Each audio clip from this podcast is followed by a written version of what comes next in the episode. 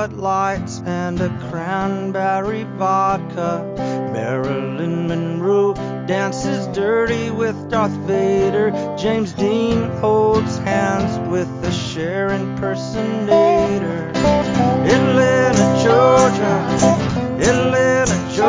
Hola a todos y bienvenidos a bueno un especial que os traemos en Pichos Salvajes Podcast. Eh, un especial como ya hacíamos en la época de Tras el Diamante, vamos a volver a hablar del béisbol japonés, de, la NPB. Y bueno, como no puede ser de otra forma, cuando vamos a hablar de, de, la NPB, pues tenemos con nosotros a Claudio Rodríguez, director y creador de la web baseballjaponés.com y del podcast La Hora del Béisbol Japonés. ¿Qué tal, Claudio? Hola, buenos días, ¿cómo están? Nos dices que hay rodeado de nieve en Toronto, supongo que preferirías estar en Okinawa, ¿no? En, en, la primavera de allí, en los entrenamientos primaverales como los equipos de la NPB.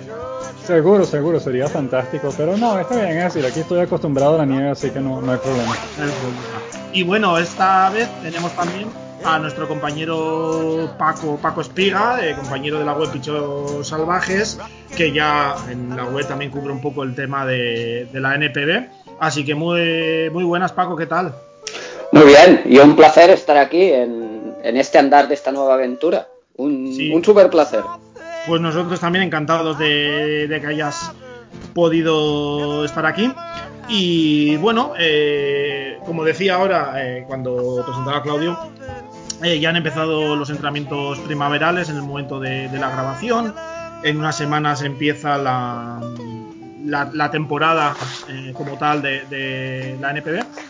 Y en realidad no vamos a hacer hoy una, una previa de, de, la competición, pero sí que queremos eh, hablar precisamente de un equipo que en los últimos años y que este próximo año lo volverá a ser, ha sido uno de los grandes favoritos, pero si no el gran favorito a, a la competición, que son los Fukuoka SoftBank Hawks, eh, los halcones de SoftBank de la ciudad de, de Fukuoka que bueno, en los últimos años ha sido el absoluto dominador de, de la competición, ¿no? Eh, ha ganado, bueno, la, la, Liga del Pacífico en 2010, 11, 14, 15, 17, 2020. Eh, luego las series de Japón eh, las ha ganado en 2011, 2014, 2015, 2017, 2018, 2019, 2020, una retaila de títulos enorme. Eh, si no me equivoco, Claudio, creo que ya ha conseguido ganar en estos años eh, por lo menos una vez a cada uno de los equipos de, la Liga Central, ¿no? Sí, exacto. Los, uh, seis títulos que ganó entre 2011 y 2019, todos ellos fueron contra cada uno de los seis equipos de la Liga Central. Y, los últimos, las últimas dos series de Japón las ha ganado barriendo a los gigantes de Yomiuri, que es, es, supuestamente el equipo más, bueno, es el equipo más laureado, más famoso uh, de Japón, pero realmente ha sido una, um, les ha pasado por encima, pues los ha aplanado en cada una de las, de las dos últimas finales, así que el dominio es absoluto en este momento. Eh, bueno, por poner un poco de contexto histórico, vamos a decir, el, el club como tal se funda en 1938 como bajo la propiedad de eh, la compañía de trenes de Nankai, eh, de la que luego en la, después de la Segunda Guerra Mundial ya toma el nombre de Nankai Hawks. Eh, están en la ciudad de Osaka. Y allí, bueno, sí que tienen en, en, los 50 y en los 60 una época bastante exitosa dentro de la Liga del Pacífico. Ganan varios títulos. Ganan también varios títulos de las series de Japón. Y luego sí que entran a partir de, eso, de esos años 60 en una especie de decadencia, eh, van perdiendo importancia hasta que en el 88 el equipo es adquirido por la compañía de supermercados Daiei, se mudan a la ciudad de, Fukuoka. Eh, y allí, bueno, en un primer momento tampoco es que tenga mucho éxito, pero sí que a final de la década de los 2000, eh, pues sí que consiguen un título. Claudia, en este momento, justo antes de la compra por parte de SoftBank, ¿Cómo estaba considerado el club a, nivel histórico dentro de, de, la NPB y dentro de Japón? Uh, bueno, el club era, era considerado uno de los equipos tradicionales pues, de la NPB. Eh, obviamente venía de un periodo en el que no había tenido mucho éxito. Eh, la historia realmente, el, el SoftBank que conocemos hoy cambió con la llegada de Saharu O como manager en 1997. A partir de esa fecha el club se convirtió, ahí se sentaron las bases del club que tenemos hoy día, que es exitoso, que el, equipo eh, tuvo un buen éxito en la década del 2000. Lo que pasa es que no pudo traducir ese buen éxito en títulos en la Serie de Japón o títulos de liga, porque a partir del año 2004 se comenzaron a disputar la, la postemporada en la Liga del Pacífico y el formato en aquel entonces era que el equipo que terminaba, los equipos que terminaban en las dos primeras posiciones jugaban un playoff y el que ganaba ese playoff era el, el campeón de liga y en ese momento eh, SoftBank en 2004 y 2005, si mal no recuerdo, terminó primero en la tabla al final de la temporada regular, pero después perdió el playoff y no pudo ser ni campeón de liga ni pudo avanzar a la Serie de Japón. de manera que el, equipo tuvo éxito en la década del 2000, el problema es que no pudo traducir ese éxito en, en títulos, pero finalmente ya en la década del 2010 consiguió la fórmula que quería y, y ya está dominando desde entonces. Sí, eh, creo que Paco también había estado mirando un poco el tema de Sadaharu hoy, el impacto que había tenido en, el club, ¿no? Sí, sí. Eh, bueno, estuve haciendo, buceando un poco en la historia del club y, me di cuenta de esto, ¿no? Ah, primero, la, importancia que, él pudo tener en el desarrollo de jugadores y también me llamó mucho la atención la, la polémica que se generó por el hecho que cuando él era manager, eh, varios jugadores extranjeros intentaron, bueno, que estaban a punto de, superar su récord de home runs. Bueno, ahí hubo ahí como unas triqueñuelas que no se supo muy bien qué pasó, si la responsabilidad era de él o no. Pero yo lo que te quería preguntar, Claudio, es hasta qué punto la figura de Sado Haruo ha sido trascendental para la eclosión del equipo. Ok, yo sí creo que la, figura de Saharu ha sido muy importante para el equipo, no solo por su imagen o por su presencia, sino porque de verdad él hizo un trabajo importante para el desarrollo del equipo. Él sentó las bases del equipo que tenemos hoy día en términos de organización, en términos de desarrollo de jugadores. Eh, en los primeros años, el que él estuvo como manager del equipo, él desarrolló a varias de las estrellas más famosas de, de aquella época. Estamos hablando de um, Tadahito Iguchi, que después jugó en las grandes ligas. Estamos hablando de Kenji Yojima, que también jugó en las grandes ligas eh, posteriormente. Estamos hablando de eh, Nobuhiko Matsunaka, que fue uno de los grandes eh, bateadores japoneses de la década del 2000. Fue el, hasta ahora el, más reciente ganador de la triple corona en la NPB. varios jugadores importantes salieron de esa época y después eh, por razones de salud tuvo que dejar de ser el manager, pero él dejó su legado, él se mantiene como presidente honorario del equipo, sigue dando consejos, sigue eh, ayudando en, la manera que pueda al desarrollo del equipo y eso ha marcado una diferencia enorme en su, en su desarrollo. Otro personaje, otra persona fundamental es eh, Masayoshi Son. Bueno, es el dueño, presidente de la corporación SoftBank, que compran la franquicia en 2005. Y yo quería que nos comentaras un poco quién es eh, Masayoshi Son, eh, SoftBank, y sobre todo, yo creo que una de las patas fundamentales del éxito que ha tenido eh, SoftBank o bueno, los halcones en estos últimos años, que es el poder económico ¿no? que, les aporta porque se han convertido en uno de los equipos eh, financieramente más potentes de la competición. Eh, sí, bueno, Masayoshi Son es así como es un Bill Gates, es un Steve Jobs de, Japón, pues es un señor educado en los Estados Unidos, eh, muy inteligente en términos de, tecnología y desarrollo de computadoras.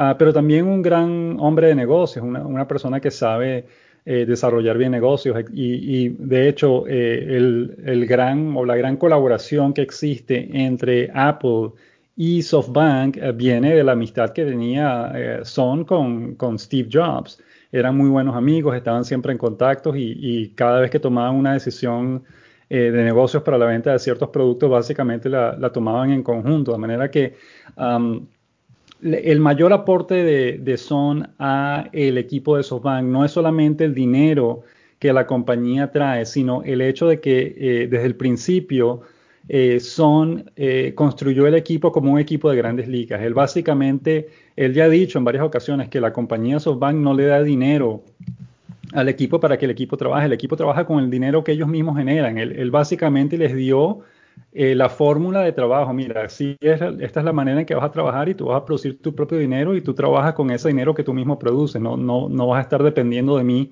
eh, como compañía, como dueño para, para, poder trabajar, como si hacen otros equipos en, en Japón. De manera que eh, el, el, aporte más grande de Son es haber convertido SoftBank en un equipo de grandes ligas, pues un equipo que funciona independientemente.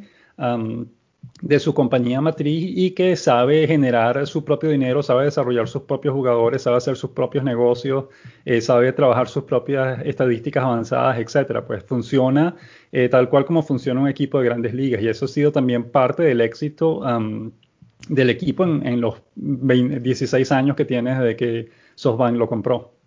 Sí, porque si no me equivoco, creo que alguna vez en, en tu podcast sí que te he oído que eh, SoftBank, los, los halcones, es de las pocas franquicias que hay ahora mismo en la NPB que es autosostenible, ¿no? Que no tiene que invertir dinero continuamente la, empresa matriz. Exactamente, sí.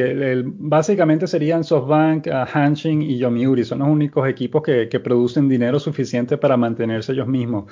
Eh, los otros equipos no es que generen millones de pérdidas, ni mucho menos, pero no son equipos que han llegado todavía a una a un nivel en el que se pueden sostener ellos mismos. Todos ellos todavía dependen del dinero que, que les da la, la, compañía matriz eh, para funcionar todos los años. De manera que SoftBank, uh, el gran, um, digamos, la gran, uh, um, el gran triunfo de SoftBank en, en, los últimos años no solamente son los títulos deportivos, sino el hecho de haberse convertido en una compañía que se sostiene a sí misma. Pues. Eh, bueno, otra de las patas fundamentales, aparte de lo que es las finanzas y, y la economía, son obviamente los jugadores. Y bueno, antes de, entrar a cómo eh, seleccionan a esos jugadores, cómo los fichan, eh, Paco ha estado mirando un poco pues cómo puede ser la, filosofía de, juego, la filosofía de composición de plantilla que pueden tener en Fukuoka. Uh, sí, y mira, y precisamente uh, no hace mucho estuvimos hablando con Claudio por, para un reportaje que hice para Picheos Salvajes sobre las diferencias entre la Liga Central y la, y la Liga del Pacífico. Y una de las cosas que me llamó la atención es que el modelo de gestión deportiva es de un SoftBank, equipo de tercera división, si lo queremos llamar de esa manera.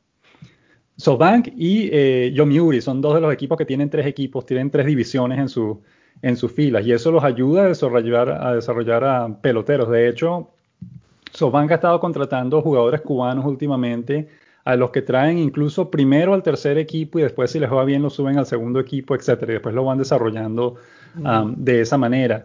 Uh, uh, por lo tanto, tienen, tienen una filosofía de desarrollo de jugadores que es importante y eso los ha ayudado muchísimo, los ha ayudado muchísimo a mantener su, su um, consistencia de juego, porque cada vez que alguien se lesiona, que, que, ocurre a menudo en el equipo de SoftBank, siempre sale un jugador del equipo menor que lo suben y lo hace muy bien, pues, y, y y se han convertido en, en, en grandes eh, pilares del equipo para el triunfo en, no solo en el presente, sino también en el futuro. Gracias a, gracias a ellos es que tenemos eh, jugadores que siguen. Es decir, eh, hay cambio generacional uh, en el equipo y, y, básicamente no se nota en el resultado porque el equipo sigue, sigue funcionando bien gracias a, esto, a estos jugadores que ellos mismos desarrollan. Sí, eh, Aquí la, idea sería un poco mmm, qué tipo de jugadores eh, busca uh, SoftBank. Eh, quiere, mmm, bueno, creo que ya lo comentaste también con Paco en, el artículo que mencionaba.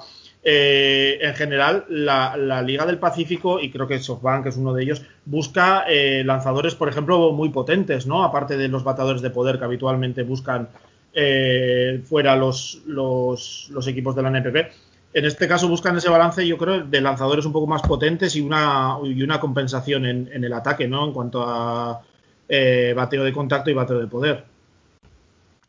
Sí, así es, por supuesto. Ellos, están claros en que el, juego se gana no solamente con, buenos lanzadores, sino con buenos bateadores y con buena defensa, de manera que ellos desarrollan eh, todo eso eh, de la mejor manera posible y gracias a ello han tenido bateadores de poder japoneses que han hecho un excelente trabajo, como lo hace por ejemplo Yuki Yanagita en este momento, como lo hizo Nobuhiko Matsunaka en el pasado. Um, es común, es normal que todos los equipos japoneses contraten, cuando, cuando firman a jugadores extranjeros, ellos buscan eh, lanzadores con, una recta poderosa, con rectas de, rápidas de 97, 98, 100 millas por hora y bateadores de poder. Eso es básicamente lo que buscan. Lo demás no les, no les interesa porque ellos tienen, ellos lo cubren con los, jugadores que ya tienen. Pero básicamente buscan bateadores de poder y lanzadores de poder, lanzadores que, lancen rápido. El equipo de SoftBank obviamente sigue esa misma tradición, sigue eh, contratando a sus extranjeros basándose en esos aspectos, pero al mismo tiempo hace un gran esfuerzo en desarrollar jugadores japoneses que tengan las mismas características, lanzadores que lancen, que lancen duro y bateadores que, puedan batear para poder. Y eh, por eso es que a veces vemos que esos van ganan un partido conectando siete jonrones en un mismo juego. Y no son todos de los jugadores extranjeros, sino son jonrones de, siete jugadores distintos de la alineación. Ah, de manera que eh, es eso, pues es, saber desarrollar el equipo en todos sus aspectos y no concentrarse solamente en uno de ellos. Sí, Claudio, yo a raíz de todo esto que comentas, también te quería preguntar qué importancia tiene la figura de Kimiyashi Kudo como gerente. Bueno, él fue una absoluta leyenda como jugador, lleva muchos años ahora eh, ejerciendo el cargo allí, ha ganado los, tres últimos premios Soiriki y bueno, ¿qué papel ha jugado en el desarrollo de jugadores como Yanagita, como Kodai Senga y en general en la estructura del equipo? Bueno, eh, ha sido una transición muy, muy suave, casi no se notó. El manager anterior, eh, llama, si mal no recuerdo el, nombre, a cuando Kudo llegó en 2015, es decir, el equipo ganó la Serie de Japón en 2014 con un manager distinto y cuando Kudo llegó en 2015 ganó la Serie de Japón como si no hubiese pasado nada. No se notó en lo absoluto el cambio de manager lo que le eh, valoraríamos a, Kudo es no solamente su habilidad, obviamente, para, para manejar a sus jugadores y para manejar las series cortas, pues como la serie de Japón y, poder ganarlas, sino que Kudo tiene una filosofía muy moderna en términos de eh, conservar la salud de sus jugadores, especialmente de sus lanzadores. Kudo es uno de esos managers que cuida mucho, mucho a sus lanzadores, que los sabe administrar bien para descansarlos, para evitar que se lesionen demasiado, etcétera. Y a pesar de que, de que su rotación se vive, los lanzadores se vienen lesionando. Kodai Senga es el mejor lanzador que tiene y tiene como tres años jugando media temporada nada más o algo así porque siempre está lesionado, tiene algún tipo de molestia, pero nunca se ha lesionado de una manera en que no lo han podido utilizar por una temporada completa, de manera que por más que sea lo, ha sabido utilizar, igual con otros lanzadores como eh, Nao Higashihama, por ejemplo, que fue el abridor del juego inaugural la temporada pasada. Este año no lo va a utilizar en, el juego inaugural porque está lesionado también, se está recuperando una lesión. Pero entonces, ¿quién tiene? Tiene otra opción que es uh, Shuta Ishikawa, que fue la noticia que publicamos hoy, que va a ser el, lanzador um, del juego inaugural esta temporada. Uh, de manera que en ese sentido, Kubo ha sido muy inteligente. Él ha sabido cuidar la salud de sus jugadores, ha sabido eh, estar pendiente de que de que no se lesionen, cosa que es importante porque eso es lo que ayuda, lo que contribuye a la consistencia del equipo. Eh, nuestro amigo Jim Allen en Tokio de la agencia de noticias Kyoto, él notaba algo muy importante el día que comenzaron los entrenamientos primaverales. Mientras todos los equipos de la NPB estaban a, 100% trabajando duro con pesas, con ejercicios, corriendo, etcétera, eh, el equipo de SoftBank pasó la mayor parte del día simplemente estirándose, eh, haciendo cosas leves, eh, estirando los músculos, corriendo un poquito nada más, es decir, no, no esforzándose demasiado precisamente para eso, cuidando su, físico, cuidando que no hayan lesiones ni, cosas por el estilo. Ah, y tomándose las cosas con calma hasta que poco a poco va aumentando la intensidad del entrenamiento.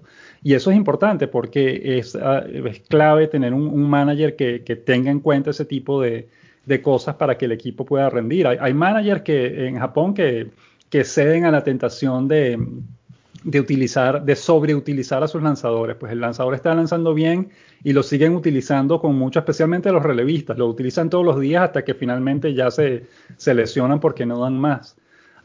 es, muy importante tener un manager que sabe administrar bien a sus jugadores para que no se, no se lesionen. O sea, podríamos decir que es un buen gestor de plantillas. Eh, sí, sí, yo diría que es más un, gestor de plantilla, un buen administrador de, las piezas que em, en términos de, cómo manejar el juego no es particularmente creativo, él simplemente va con lo que el juego le indica eh, que haga, pero en términos de, manejar bien su plantilla, de desarrollar jugadores, de, de reemplazar eh, jugadores que se han lesionado con otros que, llegan y, hacen el trabajo como si nada hubiese pasado, eso sí es una, eh, una virtud que tiene Kudo. Es un gran eh, administrador de plantilla en ese sentido. Sobre la plantilla que precisamente administra Kudo, vamos a hablar un poco de cómo adquiere SoftBank a estos jugadores. Y vamos a hablar primero, si te parece, de los jugadores extranjeros ya que veo que hay, bueno, es un equipo que aprovecha muy bien el acuerdo ese que tiene la, NPB o la, Federación Japonesa con la Federación Cubana y tiene varios jugadores cubanos que son fundamentales para el equipo, como puede ser Iván Moinelo, como puede ser Alfredo Despaine o Yuris Belgracial. Eh, y de vez en cuando, pues también aprovecha y trae a jugadores ya más desarrollados, con experiencia en, en las mayores, como puede ser Matt Moore, pero quizás no echa tanta mano de este último tipo de jugadores como, otra, como otros eh, clubes de la NPB, ¿no? Es decir, la, el SoftBank ha tenido, ha sido muy inteligente a la hora de contratar a sus jugadores extranjeros en los últimos años. Uh, sin duda tiene que ver con la manera en que el equipo maneja a sus jugadores y, lo, y los trata y los, los, les permite trabajar. Pero también tiene que ver con el hecho de que como los jugadores extranjeros que han contratado les han funcionado, pues no han tenido que, molestarse en buscar demasiados reemplazos, pues con los que tienen eh, las cosas están funcionando y no tienen que fichar. hay equipos de la NPB que, fichan jugadores extranjeros casi todos los años porque los traen, no les funcionan y después al año siguiente tienen que contratar a otro. Ese no es el caso de SoftBank. Eh, ya eh, Despaine va para su quinto año con el equipo, o su, sí, su quinto año con el equipo. Eh, Gracial va para el cuarto, Moinelo va para su quinto año con el equipo y les han funcionado todos muy bien.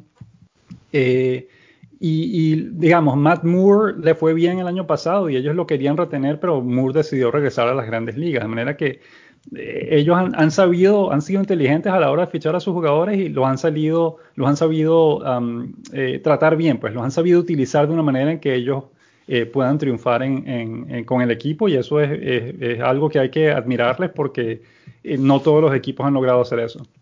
También fichan eh, de vez en cuando agentes libres de la propia NPB, como puede ser Vladimir Valentín eh, hace un año o dos, ¿no? Sí, exacto. Ellos tienen, dependiendo de lo, de lo, de lo que necesiten en ese momento, ellos tienen el, dinero. Es decir, cuando contrataron a Alfredo Espaine, por ejemplo, ellos estaban necesitados de un bateador importado de poder. Despaine ya tenía um, experiencia en la liga, así que ellos sabían que Despaine podía eh, ayudarlos. Spaine quería de hecho renovar con los Marinos de Lote, que fue su equipo original, pero obviamente eh, SoftBank tiene más dinero y SoftBank presionó bastante a, Cuba para que eh, les permitieran fichar a, a Despaine. Finalmente lo lograron y bueno, lo demás es historia porque Despaine ha sido un jugador súper clave para, para SoftBank en los últimos años, de manera que eh, ellos han sabido eh, manejar muy bien sus fichajes y, repetimos, el, porcentaje de éxito que tienen es increíble. Es decir, comparado con los gigantes de Yomiuri, por ejemplo, que han, fichado, caramba, el último buen fichaje que tuvo extranjero, que tuvo eh, Yomiuri fue quizás um, el Miles Michael, que está de regreso ahora en las grandes ligas, pero él, tuvo tres buenas temporadas como lanzador con Yomiuri de 2014 2016 o algo así. Pero desde entonces, caramba, han fracasado. Ellos contrataron al cubano Alex Guerrero y no le fue bien. Contrataron al mexicano Luis Cruz, tampoco le fue bien. Y así con muchos otros extranjeros, pues el, que no les han funcionado. Entonces, en ese sentido, caramba, SoftBank también está ganando la partida porque han sido muy inteligentes en, su fichaje. Eh, Claudio, una cosa. Para la gente que nos, nos pueda estar escuchando y que tenga mucho en la cabeza lo que es el modelo del béisbol norteamericano, ¿Tú crees que SoftBank, por ejemplo, ha sabido crear un, sistema, no igual evidentemente, pero sí equiparable, por ejemplo, en el desarrollo de granjas? ¿Buscar talento joven? Eh, sí, sin duda. Esa ha sido una de las, claves de, de SoftBank, especialmente con, los tres equipos, las tres divisiones que tiene. Obviamente, cuando, cuando hablamos de, la, de, las grandes ligas y de la NPB, hay una diferencia enorme porque en las grandes ligas hay un sistema muy grande de, ligas menores. Hay varias divisiones, hay montones de equipos que en Japón no existen. En Japón básicamente es una primera división y una segunda división y eso es todo. Y los equipos que tienen una tercera división son básicamente equipos independientes que juegan eh, partidos amistosos contra equipos universitarios o contra otros equipos de, ligas industriales, etcétera, pero no tienen ni siquiera una liga establecida para jugar eh, eh, a menudo. Ah, mientras que en las grandes ligas eso sí existe. De manera que esa es la gran diferencia entre las dos ligas. las ligas menores en los Estados Unidos están mucho más desarrolladas que, que en Japón.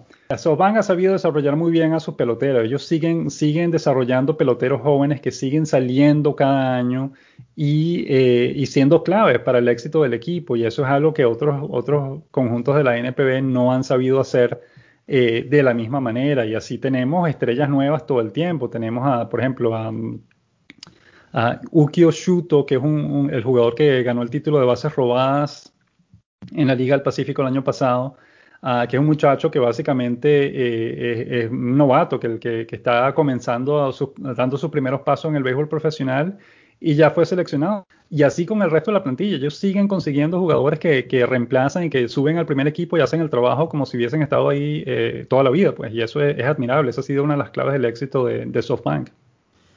Yo tengo una curiosidad respecto al draft, porque no sé si a la, selección de los jugadores que vienen de instituto o de universidad, no sé si SoftBank es un equipo muy agresivo a la hora de ir a por los mejores prospectos, si intenta ir más a por cantidad de jugadores y desarrollarlos, o cómo, cómo trabaja en ese sentido.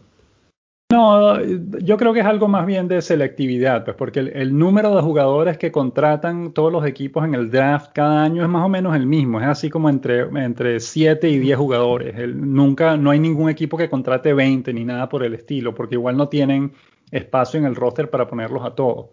Pero es una cuestión de selectividad, pues de saber, ok, ¿qué necesito y quién tiene las herramientas que yo puedo desarrollar en el futuro?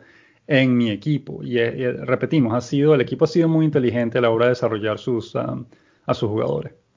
Eh, otra pequeña duda que tengo y que es algo que me ha llamado bastante la atención respecto a la capacidad que, puede tener, que pueden tener los halcones a la hora de, firmar jugadores por las distintas vías es que, bueno, ya te he oído varias veces que SoftBank es un equipo que no está dispuesto, o hasta ahora por lo menos no estaba dispuesto a poner a sus jugadores en el sistema de, posteo para que puedan ir a, las grandes ligas, etcétera. Entonces me llama la atención cómo puede eh, a, los, a, los, grandes jugadores atraerlos sabiendo que, les va a ser difícil eh, pues tener un acceso sencillo a, las grandes ligas. Eh, bueno, eso es, ¿cómo explicarlo? Es decir, los jugadores, por ejemplo, los jugadores que juegan con, los um, gigantes de Yomiuri, eh, normalmente ellos ven a Yomiuri como, el, como el, nivel máximo al que se puede aspirar en, su vida profesional. Pues ellos no piensan en grandes ligas, sino ya jugar con Yomiuri es, es un honor tan grande que incluso si nunca juegan en las grandes ligas, pues ya su carrera ha sido un éxito eh, por el simple hecho de haber jugado con Yomiuri. Eh, con SoftBank ocurre más o menos lo mismo. Es un equipo que tiene tanto prestigio, que está tan bien organizado y que paga mucho mejor que, el, que la mayoría de los otros equipos de la, de la NPB, que los jugadores que juegan en SoftBank, pues caramba, se siente como que, bueno, o sea, si me retiro aquí, no esto no es malo porque es un, un equipo muy bueno que además está ganando títulos eh, todos los años, así que es un gran honor para ellos formar parte del equipo. Obviamente hay jugadores estrellas como Yuki Yanagita, como Kodai Senga, a los que les gustaría jugar en las grandes ligas, pero obviamente pues no es algo que ellos puedan controlar, así que tienen que esperar hasta convertirse en agentes libres o como en el caso de Yanaguita, pues eh, simplemente aceptar la oferta de siete años y eran como 5 millones al año, algo así que, le dieron a, a Yanaguita ah, para que se retirara con el equipo, así que caramba, tampoco es tan malo si uno termina aceptando esa oferta.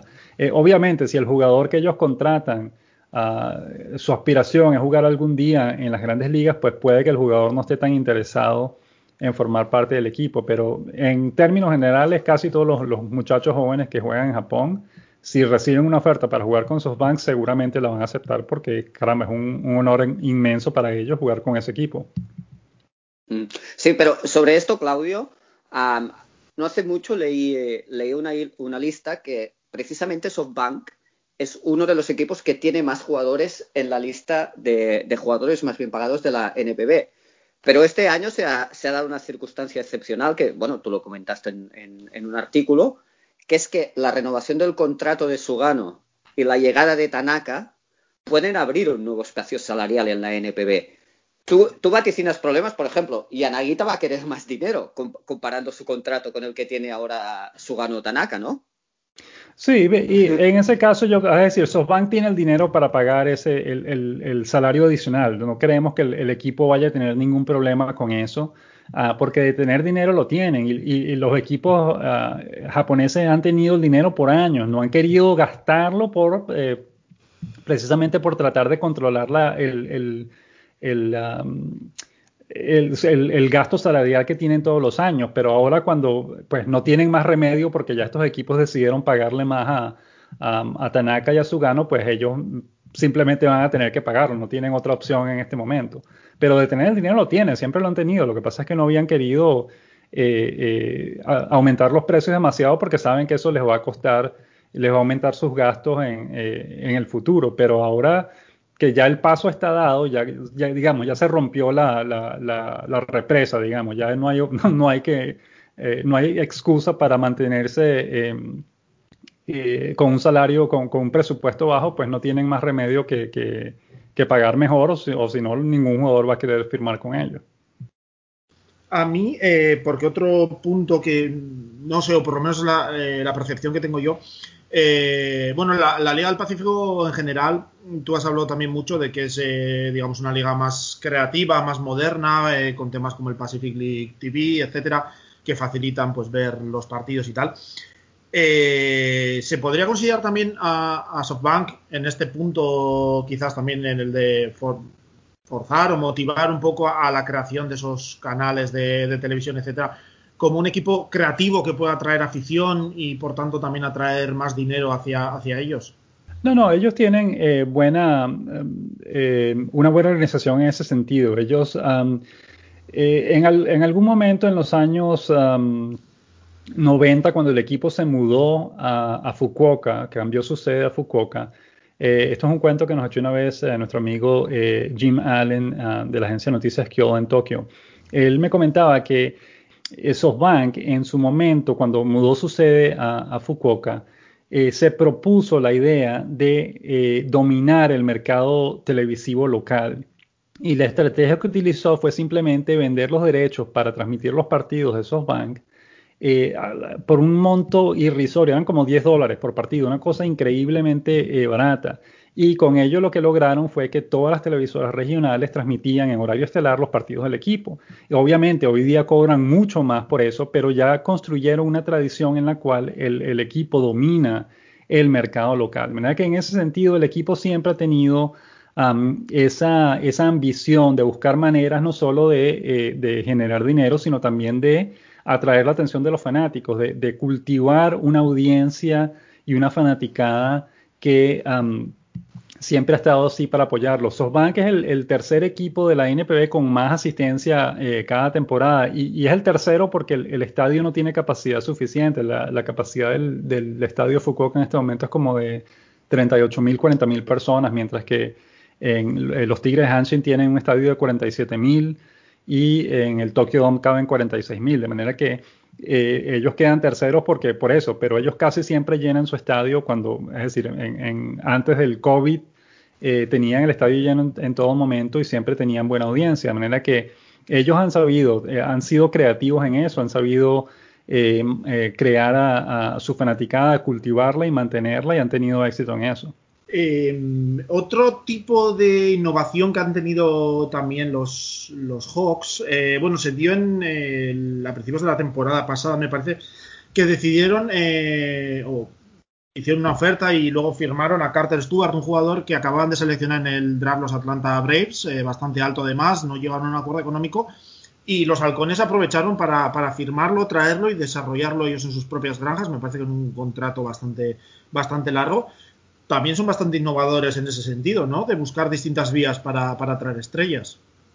Sí, sí, obviamente, y eso es interesante porque esa es una herramienta que siempre ha estado disponible para los equipos japoneses y que hasta ahora no había sido explotada. Los equipos japoneses tienen todo el derecho, si ellos quieren, de participar en el draft de las grandes ligas. Ellos podrían seleccionar jugadores eh, eh, novatos así que están muy bien Ah, que tienen que están muy perseguidos porque tienen mucha mucha popularidad entre los equipos y pagarles mejor porque precisamente como el sistema de, ligas menores en los Estados Unidos está en una época tan mala y los salarios que pagan son tan malos los equipos japoneses podrían fácilmente empezar a firmar a los mejores prospectos de los Estados Unidos porque tienen la capacidad de pagarles más. Las propias reglas de las grandes ligas les impiden a los equipos de grandes ligas pagarle mejor a, eso, a esos novatos. De manera que si los equipos japoneses quisieran, ellos pudieran tranquilamente participar en ese draft o al menos contractar a esos prospectos y decirle, mira, yo te pago mucho más de lo que te está pagando este equipo de grandes ligas, ven a jugar a Japón.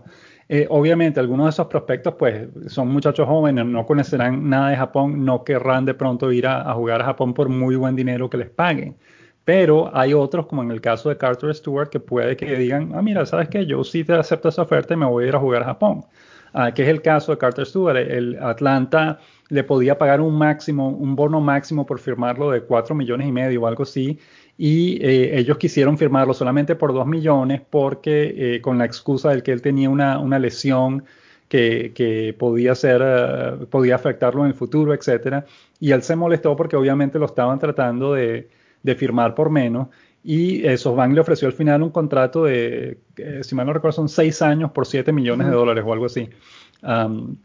y él lo aceptó, cosa que, que, digamos, eso es un primer paso. Y si funciona, si Carter Stewart le va bien, digamos que debute este año y le empieza a ir bien y se convierte en una estrella en Japón, entonces vamos a ver que esa historia se va a repetir en el futuro. Pues otros jugadores van a querer firmar no solo con SoftBank, sino con otros equipos de la NPB que los quieran desarrollar. Y, esta capacidad, enlazando con las dos últimas preguntas, ¿eh?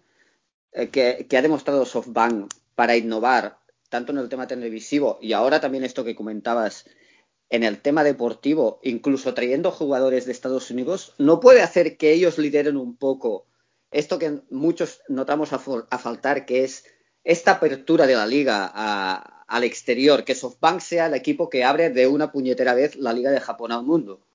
Eh, sí, es decir, es algo que la Liga del Pacífico quiere, ha querido hacerlo, ha estado, de hecho, nosotros hemos estado en conversaciones con Pacific League TV y ellos nos han dicho que ellos tienen años pidiéndole a los equipos de la Liga Central que les permitan vender sus derechos eh, en el extranjero, de manera que, que Pacific League TV pueda transmitir todos los juegos de la NPB y no solamente los de la Liga del Pacífico.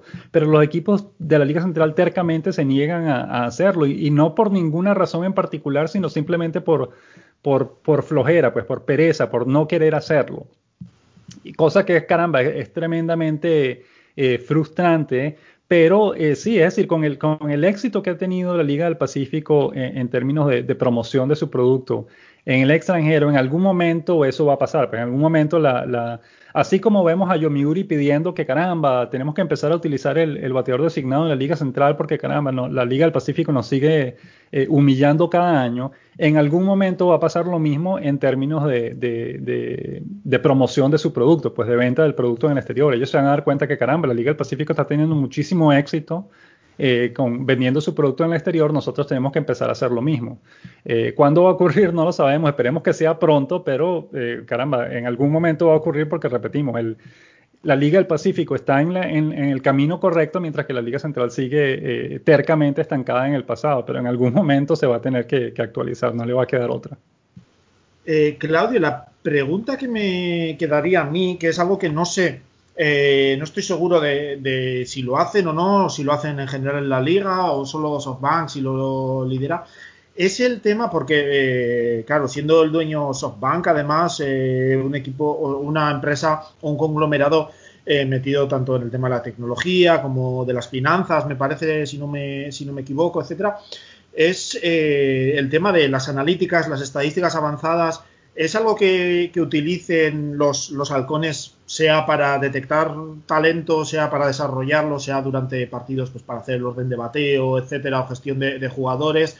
Eh, ¿Es algo que con lo que trabajan o es algo que todavía está un poco en, sus inicios en, en Japón y sobre todo en los halcones? No, no, los halcones son probablemente el equipo que más eh, trabaja con estadísticas avanzadas. Ellos tienen, eh, casi todos los equipos de la NPB ya tienen, eh, trabajan con una, eh, un sistema llamado TrackMan, que es eh, básicamente ah, un sistema que está instalado en cada uno de los estadios y que eh, graba básicamente todo lo que ocurre en el partido, lo, que hacen los lanzadores, lo que hacen los bateadores, la velocidad de los lanzamientos, todo tipo de estadísticas, de estadísticas avanzadas de, todo lo que ocurre en el juego para analizarlo. SoftBank ha ido incluso más allá y supuestamente, ellos, eso lo leímos hace como dos o tres años, ellos comenzaron un proyecto en el que iban a utilizar inteligencia artificial para tratar de pronosticar eh, qué va a ocurrir en un partido de acuerdo a, las situaciones que han, ido pasando hasta ese momento. Y em, supuestamente ellos iban a analizar todas esas estadísticas. Esto era una, una, colaboración del equipo de SoftBank con la compañía SoftBank como tal, que es la que produce eh, o la que tiene acceso a inteligencia artificial. Eh, no, después de eso nunca más leímos alguna actualización de cómo va ese proyecto, pero hasta donde sabemos, el equipo ha estado recopilando datos eh, todos estos años y probablemente los está utilizando para planificar sus partidos y planificar sus, sus distintas sus partidos a la hora de enfrentar a sus rivales, de manera que eh, ellos sí, en ese sentido, SoftBank probablemente está por, por delante del resto de los equipos de, de, la NPB a la hora de analizar esos, um, las estadísticas avanzadas. Eh, bueno, Claudio, creo que hemos eh, cubierto ya un poco ¿no? las, las, claves, las columnas sobre las que se cimenta este éxito de, de SoftBank en los últimos años, la última década ya. última pregunta muy breve, que si quieres podemos cubrirlo más adelante una vez lleguemos a, hagamos una pequeña previa de, de la competición. Eh, pero SoftBank, una vez más, un año más, principal candidato a ganar la serie de Japón, ¿no? Sí, sin duda. Es decir, hasta, hasta que, los otros equipos mejoren, eh, caramba, SoftBank sigue siendo el favorito claro para ganarlo todo. Em, tienen el equipo más completo, eh, tienen, están muy bien organizados, están desarrollando bien a sus jugadores. Es decir, eh, salvo que caramba, todos los, jugadores eh, eh, titulares se lesionen todos al mismo tiempo, pues es probable que SoftBank siga ganando sin, sin ningún tipo de problema. Así que sí, sigue siendo el claro favorito para ganarlo todo en 2021. Bueno, pues yo creo que ya solo me queda agradeceros a los dos haber estado aquí. Paco, muchas gracias por, por haber venido por primera vez, tu debut en, en el podcast, así que muy agradecido de que te hayas pasado. Ah, muchas gracias a vosotros y bueno, los 13 o 15 locos que debe haber en fuera de Japón que seguimos a Rakuten, no, no nos resignamos a que este sea nuestro año, ¿eh? por eso. Bueno, es posible, ¿eh? uno nunca sabe, eso siempre es posible, vamos a ver qué, ocurre. Y Claudio, nada, muchas gracias a ti también eh, por haber participado, por habernos dedicado un poco de tiempo. Y si te parece, pues vamos hablando e intentamos hacer una previa de, esta temporada 2021. Sí, sí, sin duda, será un placer como siempre. Gracias por la invitación eh, y un placer como siempre conversar pues de, lo que está ocurriendo con el béisbol japonés y, sin duda nos veremos más adelante en un programa para hacer una previa de la temporada. Pues nada, eh, nos despedimos eh, de este, en este episodio especial sobre los, halcones de SoftBank de, de Fukuoka. Y nada, nos vamos a despedir obviamente como siempre, con, como homenaje al podcast de, Claudio, eh, con una canción de ánimo de un jugador, en este caso tiene que ser de un jugador, de, obviamente, de, los halcones, y va a ser de su gran estrella, Yuki Yanagita, uno de los jugadores más importantes, no solo del, club, sino de toda la competición. Así que os dejamos con la canción de, de ánimo de Yuki Yanagita.